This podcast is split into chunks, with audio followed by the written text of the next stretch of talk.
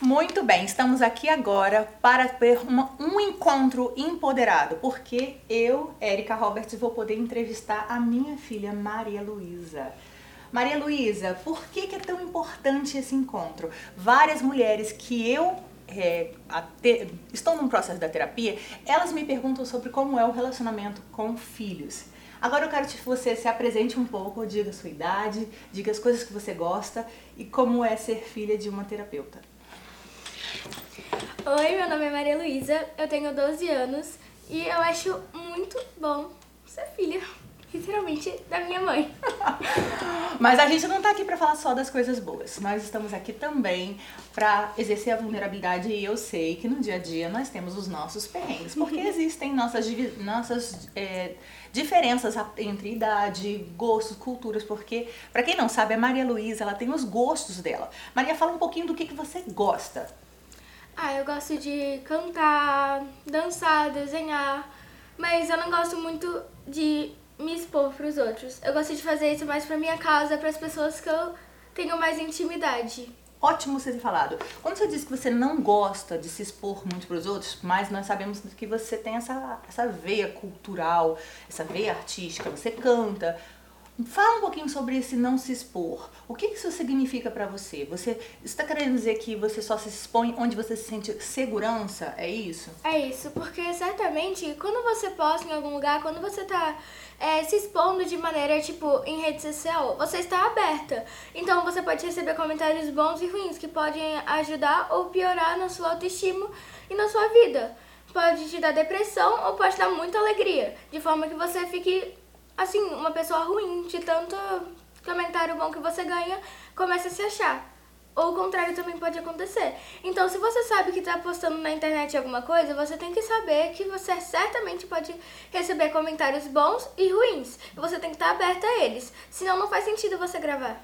Agora, como é que uma garota de 12 anos vai poder se observar isso? Você está falando então sobre ter um comentário bom ou ruim se ela receber um comentário muito ruim. Como você crê que deve ser, que essa garota de 12 anos ou que essa filha deve fazer? Como que ela deve reagir?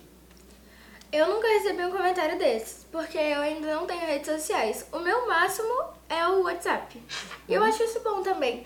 Tipo assim, você ter uma rede social e usar ela sem postar, eu acho que é bom, dependendo da cidade. Porque também chega uma idade que a gente começa a querer fazer dinheiro e faz. E, tipo assim, faz parte da vida. Você tem que ter sua liberdade financeira, você tem que ser.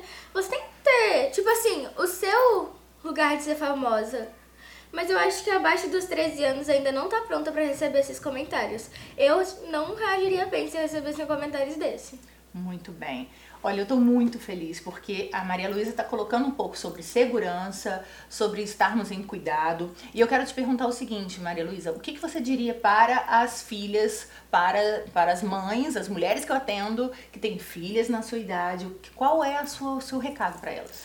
Primeiro, sempre obedeça a sua mãe, ela sempre tem razão. Ela sempre tem razão. Segundo, é, tira uma hora do seu dia pra ajudar sua mãe nas tarefas de casa. Isso ajuda bastante no seu relacionamento com ela. Conversa com ela, torna esse momento leve. Normalmente, todo dia de manhã, a gente lava a louça, arruma a cozinha juntas. E é muito bom, porque a gente consegue é, conversar sobre o que a gente quer fazer no dia, se a gente quer sair, o que, que a gente quer fazer, o que, que a gente precisa fazer ainda. Tipo assim, se eu preciso arrumar a casa, a gente, a gente conversa sobre. Se acontecer algum problema na escola, coisas assim. E também, outra coisa, a sua mãe, ela tem que estar sempre pronta pra te ajudar. Porque antes de sua mãe, ela é sua amiga. Então, sempre que você receber, sempre que eu recebo uma nota boa, uma nota ruim, faço algo de errado, primeiro eu conto pra ela. Mesmo sabendo que toda ação tem uma consequência. Certamente você vai ter uma consequência, pode ser boa ou ruim. Mas, conversar isso com alguém e ter uma mãe que te apoia e que, sabe assim, eu sei que você errou, mas ela não precisa ficar gritando com você. Porque o maior peso de você ter errado é você ter. você saber que você errou. Então eu acho que é errado da parte das filhas não contar pra mãe o que acontece, mas também é errado da parte da mãe ficar gritando com a pessoa. Você recebeu uma nota baixa. Vamos supor, você recebeu uma nota baixa. Essa nota não te define. Uma prova não quer dizer, se você tirou 6 numa prova, você tirou 2 numa, numa prova, você pode ter tirado 0, não, não te define. Você pode, ter, você pode tirar 10 na outra. E eu acho que quem tira notas baixas é porque tem muita falta de relacionamento e tem, tá muito desatenta. Porque pra você ter tirado uma nota baixa, você tá sem atenção.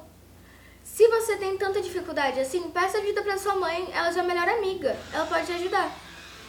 Maria, eu queria te dizer que eu estou emocionada de ouvir o tanto que você tem que falar. Eu sei que a gente poderia ficar horas aqui, mas nós vamos precisar terminar esse podcast. Dizer para você que é um prazer para mim ser sua mãe, porque você melhorou a minha vida é, mil vezes mesmo. Eu sou grata por todas as palavras que você me disse. E agora, uma última frase, algo que você queira deixar aqui. Sejam melhores amigas dessa filha. As melhores amigas! Por favor, mulheres, eu espero que realmente vocês tenham algo de muito precioso para hoje. E qualquer coisa, deixa aqui nos comentários pra gente. Se você quiser ajuda no relacionamento com a sua filha, minha mãe tá aqui pra te ajudar. Ela é linda.